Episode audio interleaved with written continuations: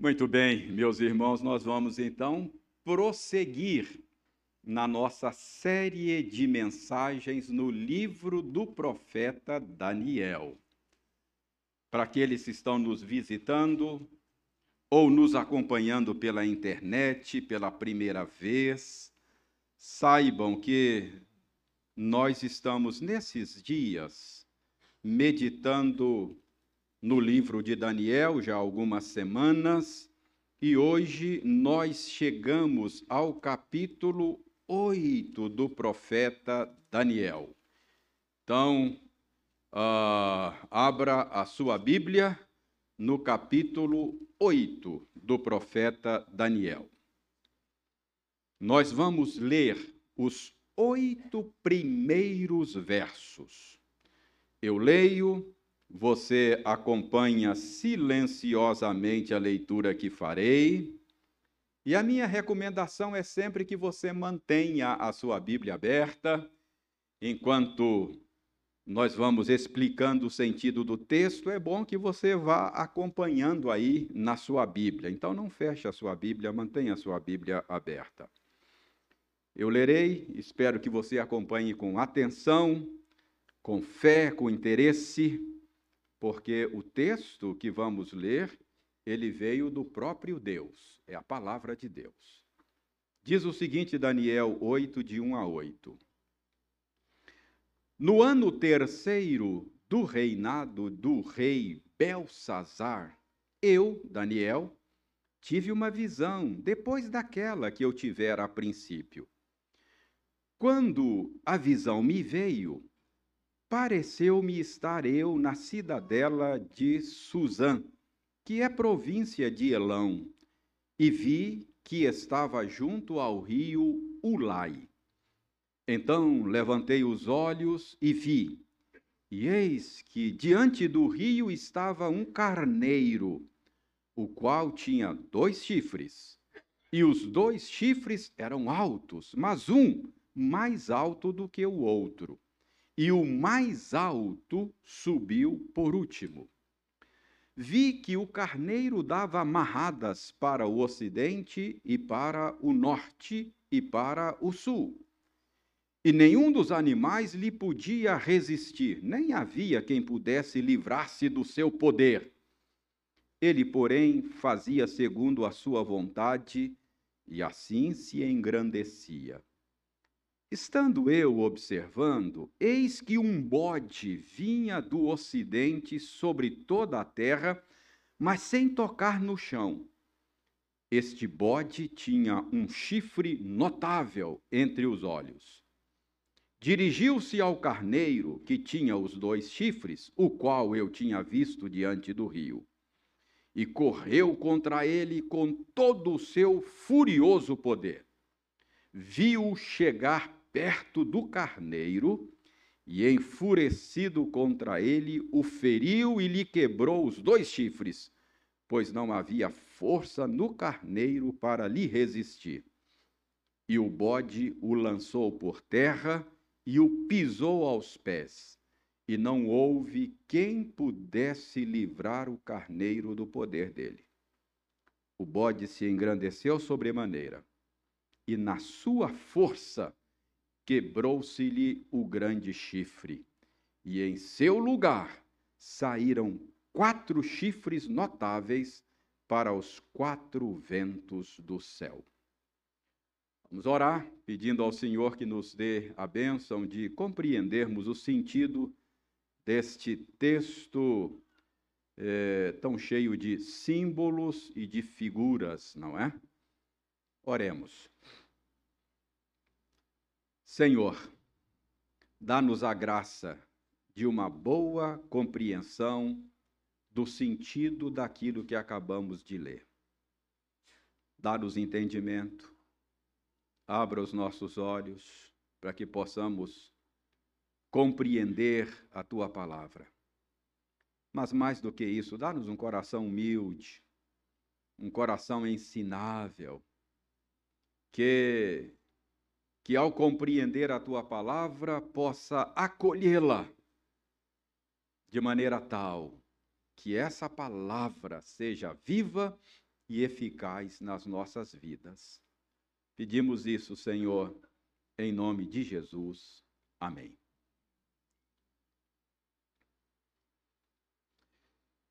Irmãos, nós já chegamos então ao capítulo 8. E eu gostaria que você soubesse que o capítulo 2, o capítulo 7 e o capítulo 8 do livro de Daniel são textos paralelos. Preste atenção, é como se você abrisse lá na tela do seu computador três janelas, ok? Três janelas, cada uma delas mostrando a mesma imagem. Então, capítulo 2 seria a primeira janela, capítulo 7, a segunda janela, e capítulo 8, a terceira janela. Então, são passagens paralelas. Mas é um tipo de paralelismo que nós poderíamos chamar de paralelismo progressivo. Por quê? Porque, embora sejam janelas paralelas, cada janela acrescenta aspectos que não tinham na anterior. Então, você tem um paralelismo, mas é um paralelismo progressivo. É a mesma cena, a mesma imagem, mas vão sendo acrescentadas informações.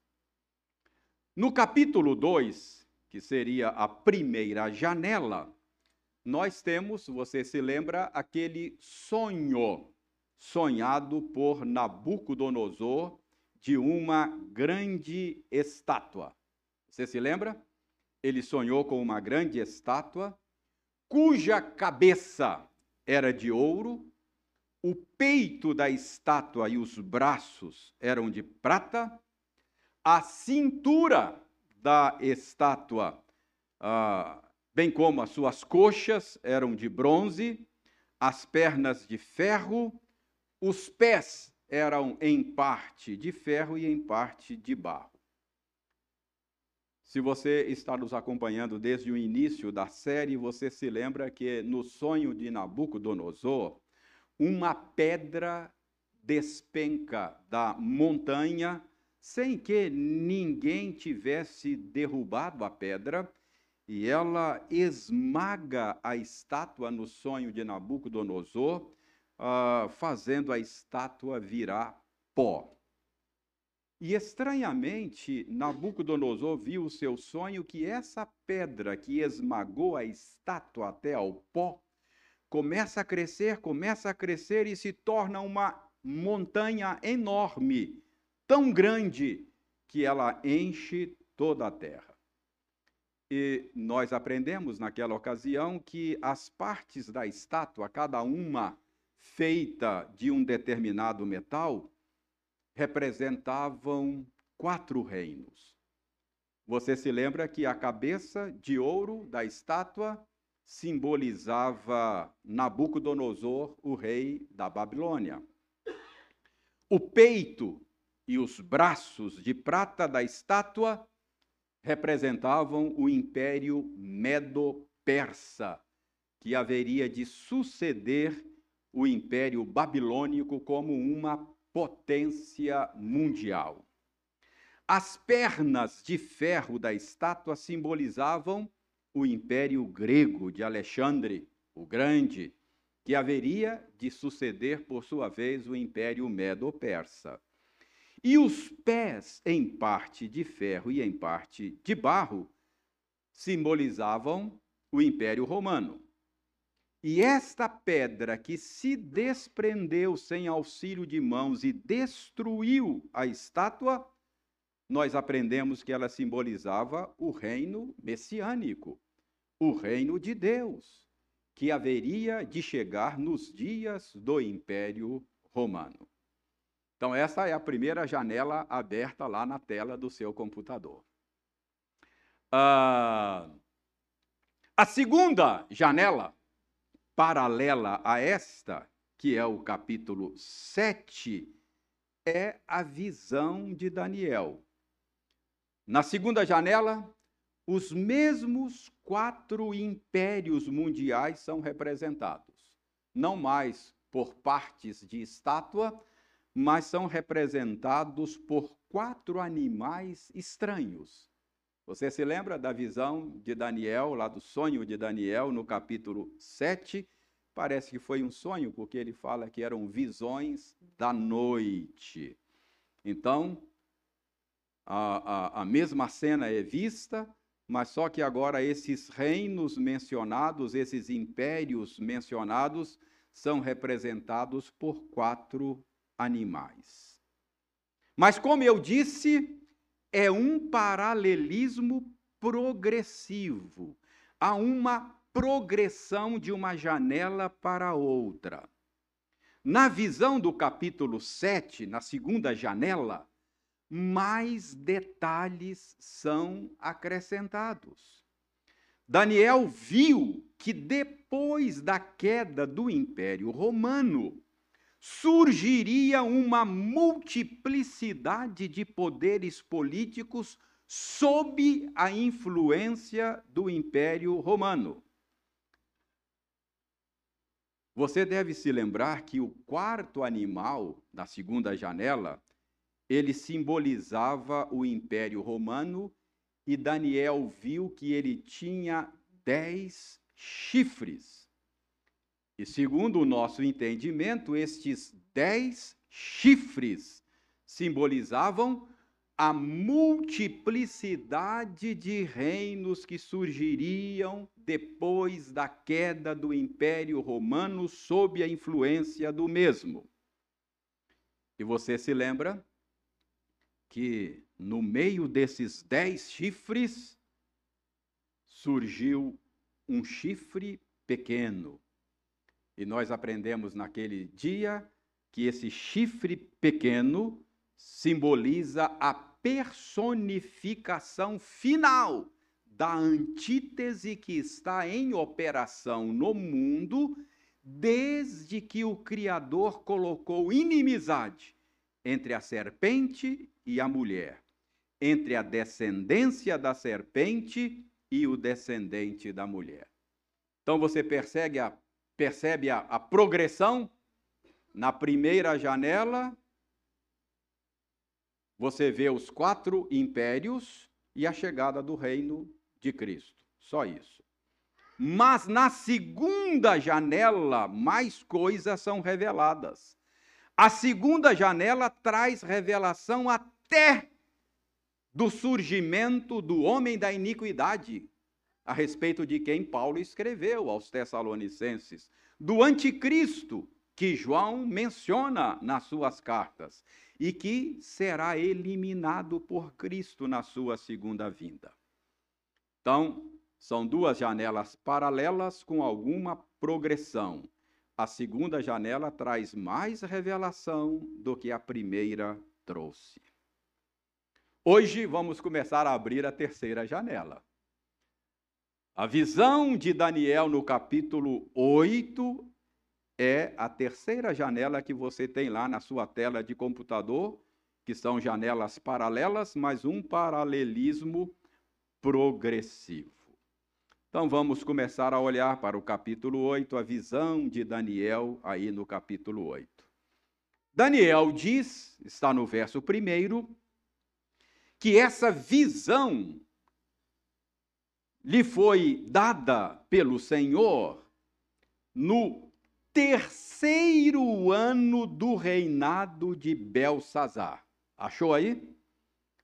Você se lembra que a visão anterior, a do capítulo 7, aconteceu quando? No primeiro ano do reinado de Belsazar. A do capítulo 8 aconteceu no terceiro ano do reinado de Belsazar. Então, a visão que vamos analisar agora, ou pelo menos começar a analisar, aconteceu, foi dada a Daniel dois anos depois da visão anterior. E a pergunta é: quem foi Belsazar? Você se lembra? Foi aquele rei da Babilônia que reinou juntamente com seu pai, era co-regente com seu pai, que chamava-se Nabonido. E Belsazar foi o último rei da Babilônia. Foi exatamente no reinado de Belsazar que aconteceu a queda da Babilônia. Você se lembra, a Bíblia registra isso. Foi naquela noite trágica, quando ele profanou os utensílios do templo levados por Nabucodonosor de Jerusalém para a Babilônia, Belsazar profanou aqueles utensílios numa orgia promovida por ele lá na Babilônia. Isso está, está registrado lá no, no capítulo 5 de Daniel. E, e naquela noite, Beltzazar foi morto quando, quando Dario, o Medo, conquistou, invadiu, conquistou a Babilônia e Beltzazar foi morto, dando início assim, de alguma maneira, ao surgimento de uma outra potência mundial que ficou conhecida como o Império Medo-Persa. Considere o seguinte agora. Se Belsazar subiu ao trono como corregente do seu pai no ano 553 antes de Cristo, então Daniel teve essa visão no terceiro ano do reinado dele. Se ele subiu em 553, como diz a história, essa visão de Daniel aconteceu por volta do ano 551, 550 antes de Cristo. Você sabe que antes de Cristo a contagem é regressiva, não é? é até chegar o ano zero, quando possivelmente, possivelmente, pretensamente Cristo tenha nascido. Há algumas discussões sobre o ano, se foi no ano zero, no ano dois, no ano três, mas não é o caso agora. Mas só para você saber, isso é uma nota de rodapé, só para você saber que antes de Cristo a contagem é regressiva. Não estranhe. 553 começou o reinado de Belsazar. No terceiro ano dele, Daniel teve essa visão. Portanto, 551, 550 antes de Cristo. Agora, perceba, considerando que a queda da Babilônia se deu por volta de 539 antes de Cristo. Estas coisas que Daniel viu e estão registradas no capítulo 8 começaram a acontecer cerca de 11 anos depois que ele teve a visão. Então, Daniel falou da visão anterior como visões da noite, como eu disse. Uh, parece ter sido um sonho, mas desta feita não. Desta feita parece que ele está acordado. Ele diz que foi transportado, talvez em espírito, numa visão, para a cidadela de Suzã, capital da província de Elão. E ele se viu à margem do rio Ulai onde ele viu essas coisas que ele narra aqui. Então, nesta visão de Daniel, mais uma vez, impérios mundiais são retratados como animais. Mas você deve ter prestado atenção aí na leitura e você percebeu que ele vê apenas dois animais e não quatro animais, como na visão anterior. Então vamos analisar esses dois animais que, que Daniel viu. Vejamos aí o primeiro animal visto por Daniel. Verso 3, eu releio.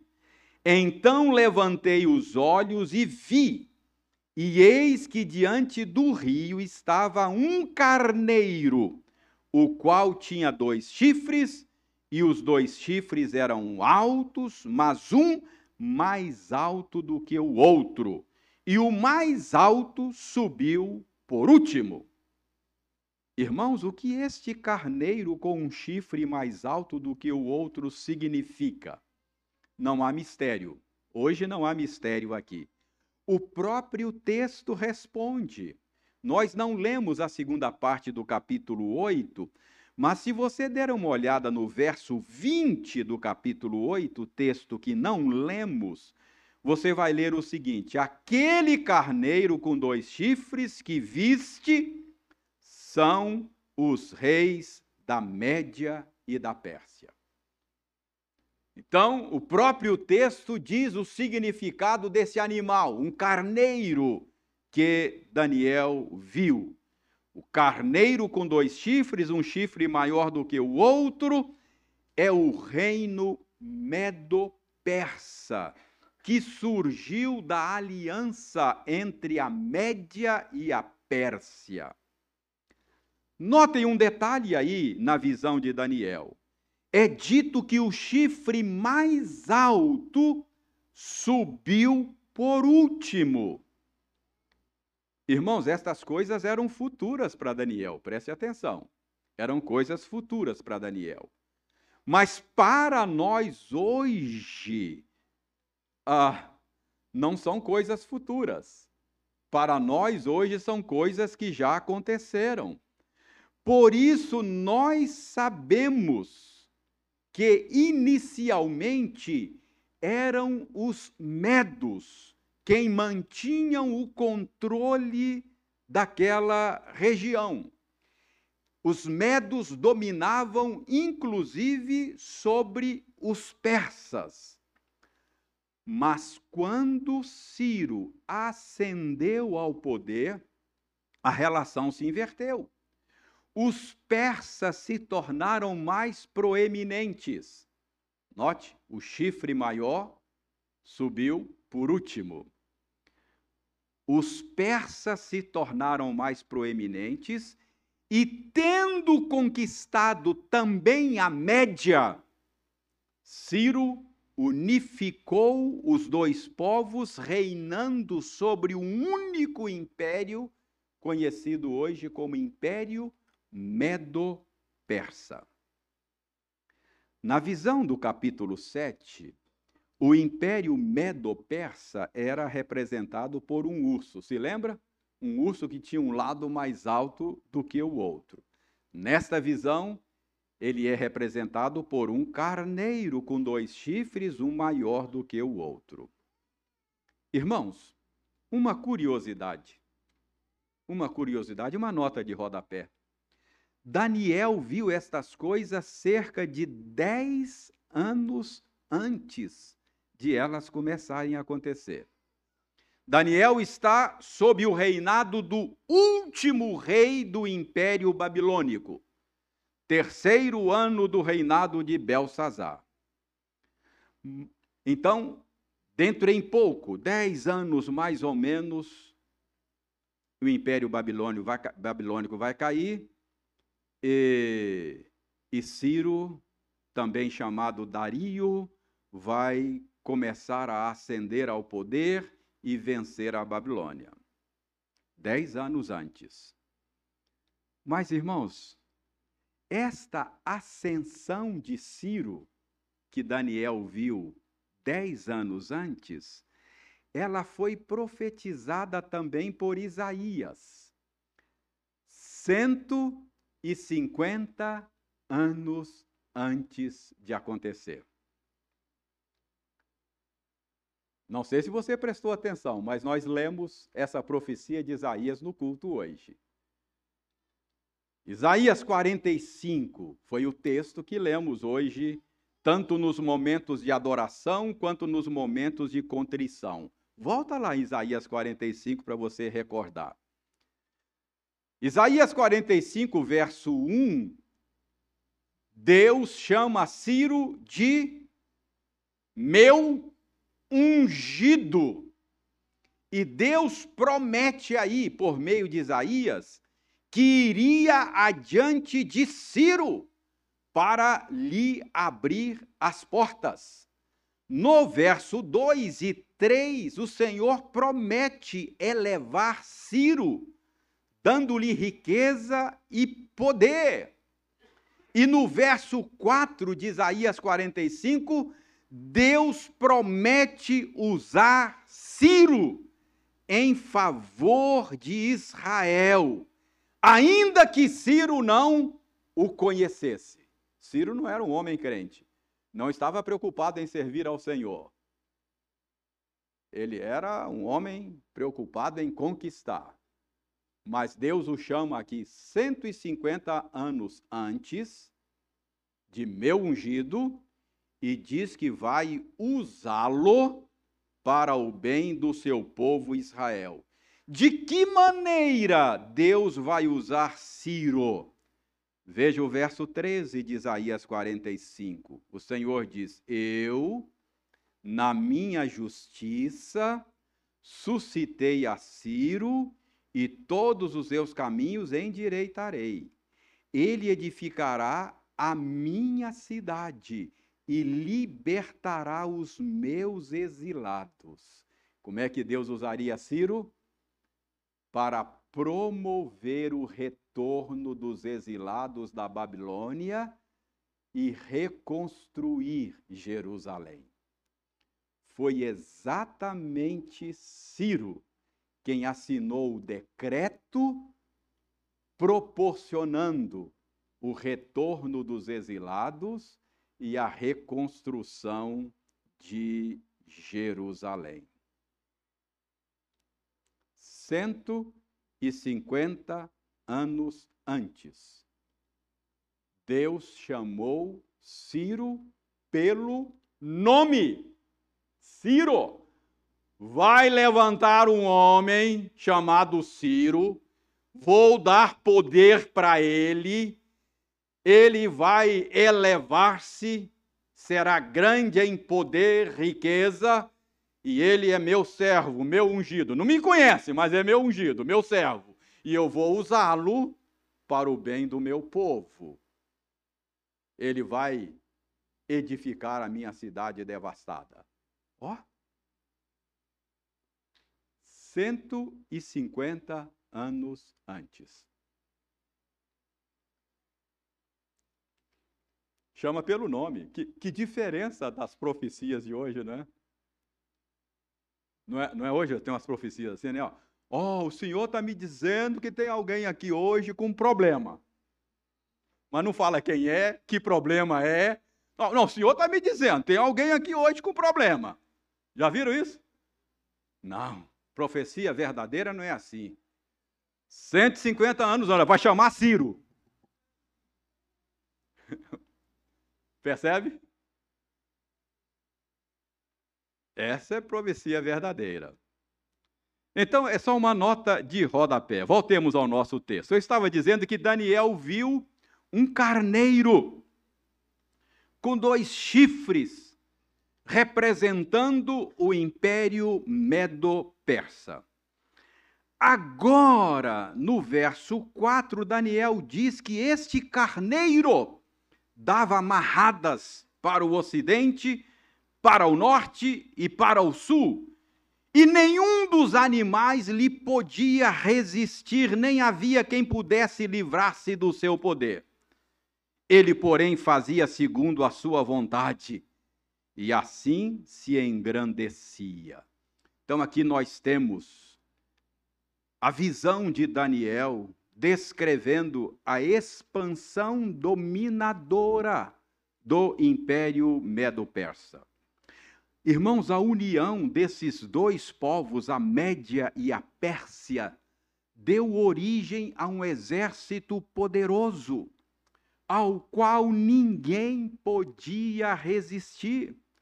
Quando Ciro assumiu o poder, Havia grandes reinos ali na região que foram conquistados pelo Império Medo-Persa.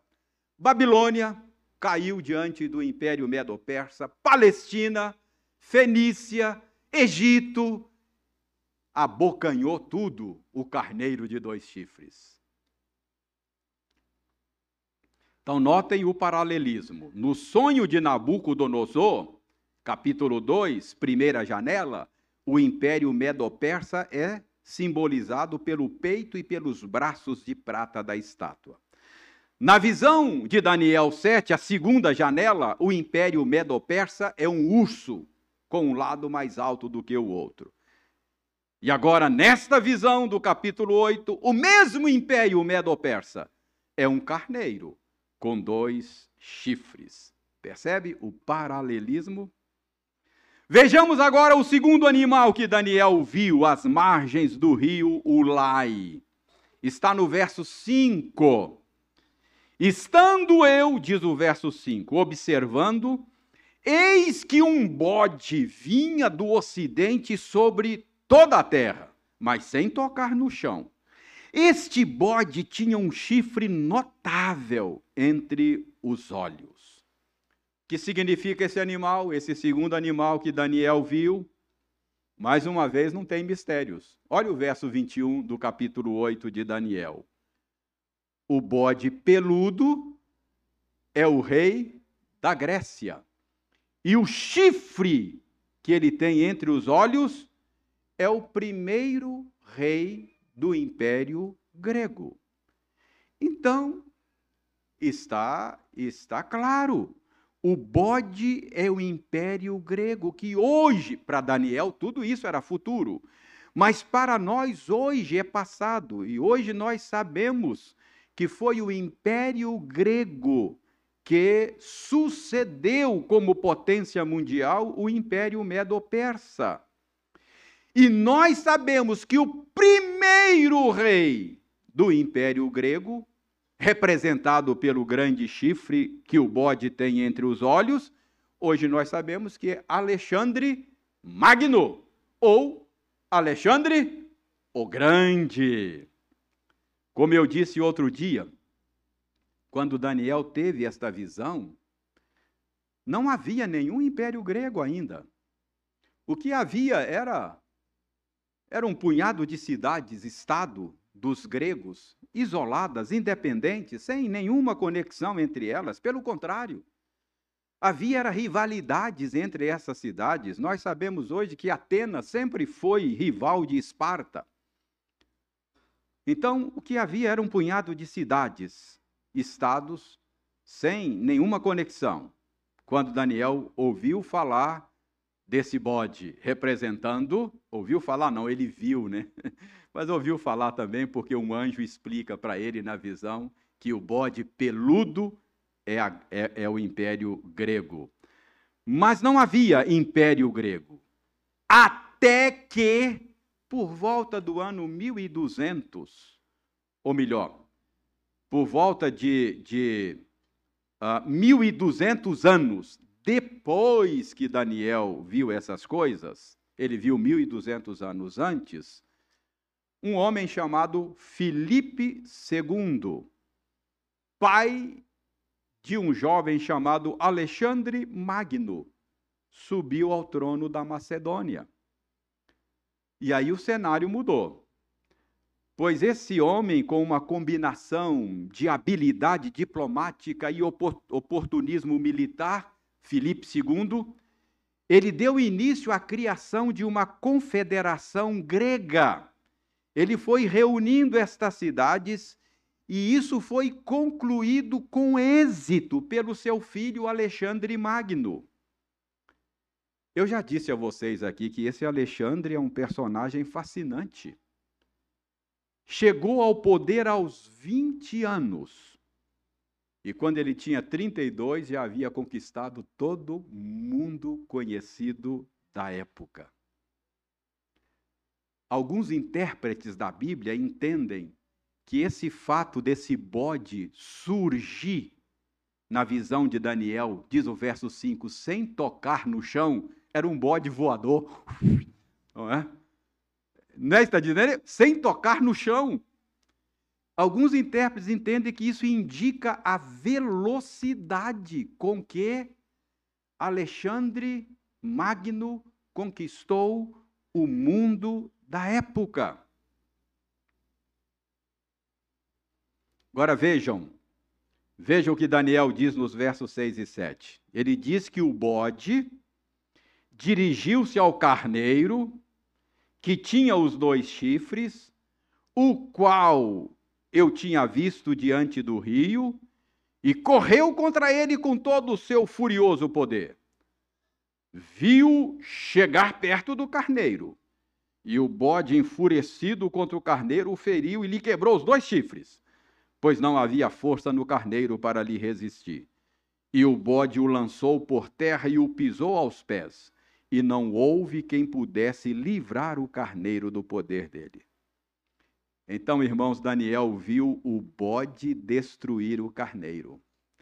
Isso significa que o surgimento do Império Grego, sob o comando de Alexandre o Grande, colocou fim ao Império Medo-Persa. Repito, tudo isso era futuro para Daniel. Mas hoje nós sabemos que cerca de 200 anos depois que Daniel viu essas coisas, elas aconteceram exatamente como ele viu. Alexandre era um grande estrategista militar. Com um exército menor, ele conquistou o império persa, derrotando o rei Dario numa batalha famosa, a Batalha de Galgamela. Famosa essa história, essas batalhas, isso ganhou as telas de cinema depois.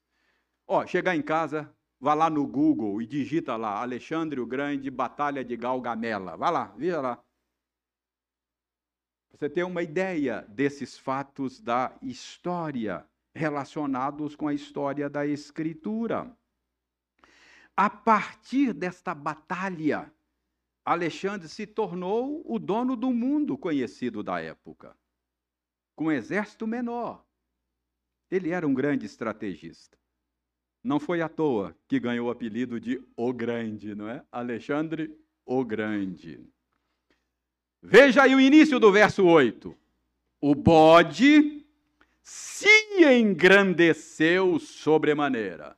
Então surgiu um bode voador e ele se tornou poderoso, dominou o mundo.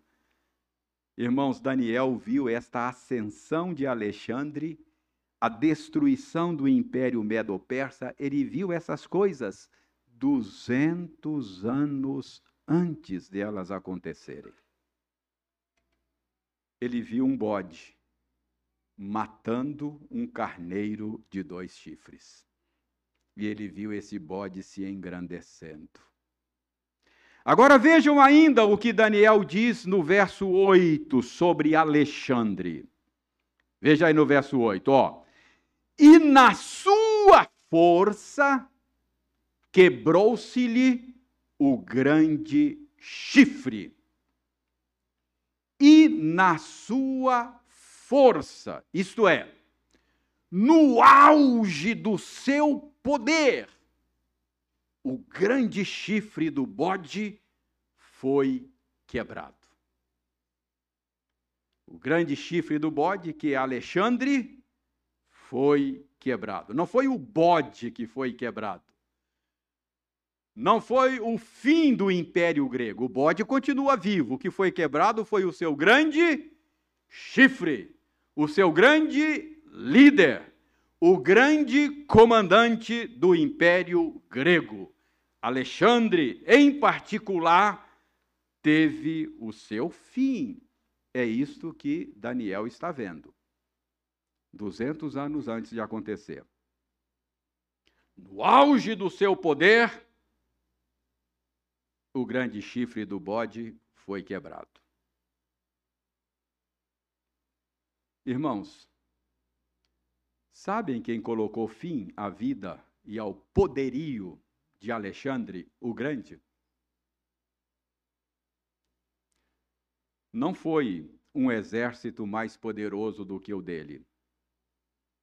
Alexandre não morreu em batalha.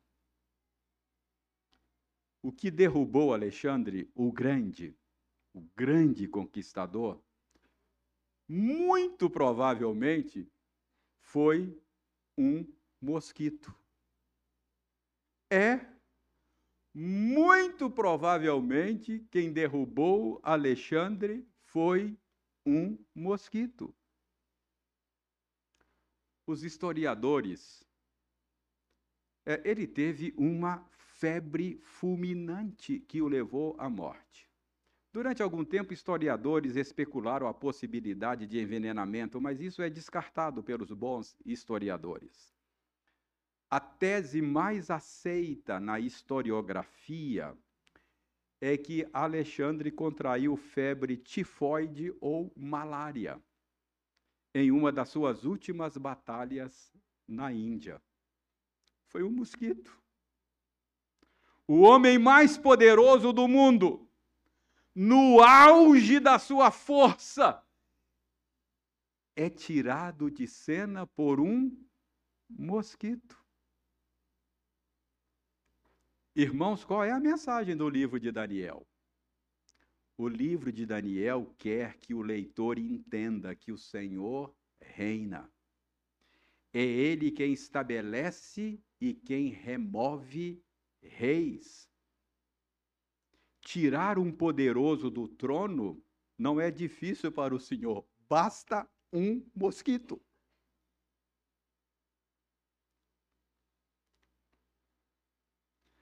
A morte de Alexandre deu início a uma disputa pelo poder entre os seus principais generais.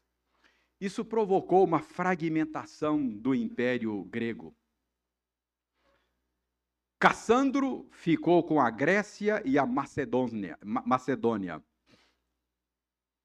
Ptolomeu, a dinastia ptolomaica, ficou com o Egito e a Palestina. Outra nota de rodapé, você já ouviu falar na rainha Cleópatra, da, do Egito, é da dinastia Ptolomaica. Uh, Lisímaco ficou com Trácia e parte da Ásia Menor. Seleuco ficou com a Síria e grande parte do Oriente Médio.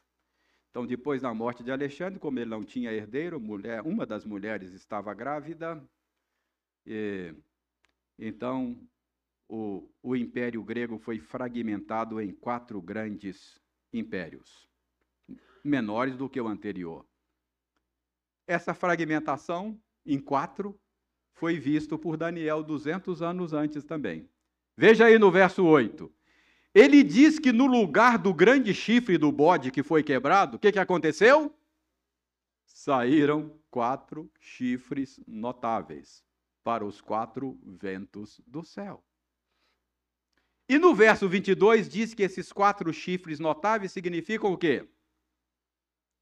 Quatro reinos que se levantarão deste povo, mas não com a força igual a que ele tinha antes. O que, que eu quero que você entenda? Tudo aconteceu exatamente como Daniel tinha visto 200 anos antes, na sua visão do rio Ulai. Não perca de vista o paralelismo. No sonho de Nabucodonosor, o império grego é simbolizado pelas pernas de ferro da estátua. Na visão de Daniel 7, o império grego é um leopardo com quatro asas. E agora, como vimos nesta visão do capítulo 8, a terceira janela, o mesmo império grego é um bode voador. Mas espere um pouco. Nesta visão do capítulo 8 só aparecem dois animais. A gente sente falta de um primeiro animal para fazer paralelo com a cabeça da estátua, a cabeça de ouro que era Nabucodonosor, e com o leão alado da visão do capítulo 7. Não tem aqui esse primeiro animal que representa a Babilônia. Será por quê? Não sei exatamente. Mas talvez, lembre-se, Daniel está no terceiro ano do reinado de Belsazar, o último rei da Babilônia. Talvez porque a Babilônia já está sendo considerada aqui carta fora do baralho. Então, ela já é considerada nessa visão passado. Por isso começa a partir do Império Medo-Persa a visão da terceira janela. Talvez seja por isso, não sei. Mas a gente sente falta também de um quarto animal. Só tem o segundo e o terceiro, não tem o primeiro e o quarto. A gente sente falta desse quarto animal, que seja paralelo com os pés da estátua, que seja paralelo com aquele animal monstruoso de dez chifres que representa o Império Romano. Por que, que nós não temos aqui? Por que, que a visão dessa terceira janela não se estende até, pelo menos, o Império Romano? Irmãos, é que essa terceira janela, embora seja paralela às duas anteriores, ela tem um propósito específico. Por isso ela não se estende até o Império Romano, e muito menos até a consumação dos séculos. Ela só vai até o Império Grego de Alexandre o Grande. Por quê? Porque o propósito é mostrar algo relacionado com a nação de Israel. Algo que vai acontecer logo depois da fragmentação do Império Grego de Alexandre o Grande. Nós veremos isso no próximo sermão. Por hoje, basta você saber que a visão de Daniel 8 tem o propósito de focalizar algo que vai acontecer especificamente à nação de Israel. Eu estou falando que vai acontecer porque para Daniel essas coisas estavam no futuro, mas para nós já é passado. Já aconteceu a nação de Israel, as coisas que vamos ver no próximo sermão. Voltaremos ao capítulo 8.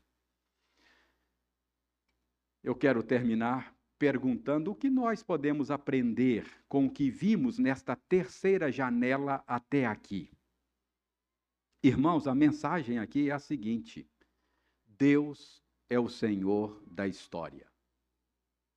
Tudo isso nos ensina que Deus é o Senhor da história. A história não é uma sucessão de acontecimentos aleatórios fortuitos, frutos do acaso, sem sentido. Irmãos, a Bíblia nos ensina que a história é o desdobramento, é a execução do plano eterno de Deus. Nós podemos aprender aqui que tem uma história por detrás de toda a história. Como vimos hoje, por detrás da história de Nabucodonosor, por detrás da história de Ciro, por detrás da história de Alexandre, por detrás da história do Império Grego, por detrás da história do Império Medo-Persa, tem a história de Deus.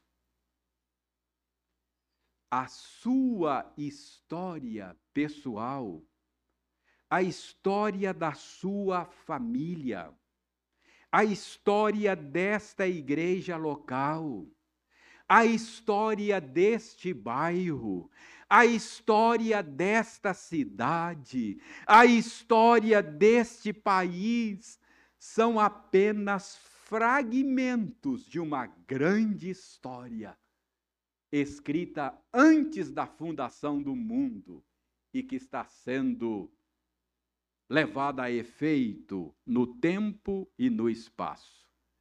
O enredo desta história foi escrito antes da fundação do mundo. É por isso, é por isso que Deus pode falar a respeito dessa história com tanta precisão, séculos antes das coisas acontecerem.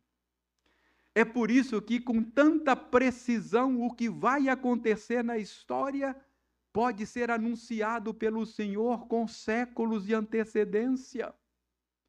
E nós sabemos que o eixo central dessa história escrita antes da fundação do mundo é Jesus Cristo. De quem e para quem são todas as coisas? A história não é sobre você, a história não é sobre Nabucodonosor, a história não é sobre Ciro, a história é sobre Jesus. Onde está Nabucodonosor? Onde está Ciro? Onde está Alexandre? Nas páginas dos livros de história, nas telas do cinema, nas salas dos museus. Onde está Jesus? Vivo, reinando no trono, governando o universo. Ele é o centro da história. E se você estiver em Cristo, essa bendita verdade deve encher de alegria e de consolo o seu coração. O Deus que escreveu e que conduz essa história é o Deus que amou você antes da fundação do mundo e escolheu você em Cristo. Não é isso que Paulo diz lá em Efésios 1? Bendito Deus e Pai do nosso Senhor Jesus Cristo, que nos tem abençoado com toda sorte de bênção espiritual em Cristo Jesus, antes da fundação do mundo. Se você estiver em Cristo, você não precisa temer nenhum acontecimento da história. A intenção daquele que escreveu a história e conduz a história é promover a glória dele e o bem do seu povo que está em Cristo. Então, você não precisa temer a história se você estiver em Cristo. Deus já provou que ele tem as rédeas da história nas mãos. E como vimos hoje, para ele, basta usar um mosquitinho, ele derruba o homem mais poderoso do mundo. Isso significa que Deus vai nos levar para novos céus e nova terra, conforme prometeu. Irmãos, que Deus nos ajude a compreender isso. Que a nossa história pessoal é apenas um fragmento da grande história, cujo centro é Jesus Cristo. Que Deus nos dê essa graça. Amém.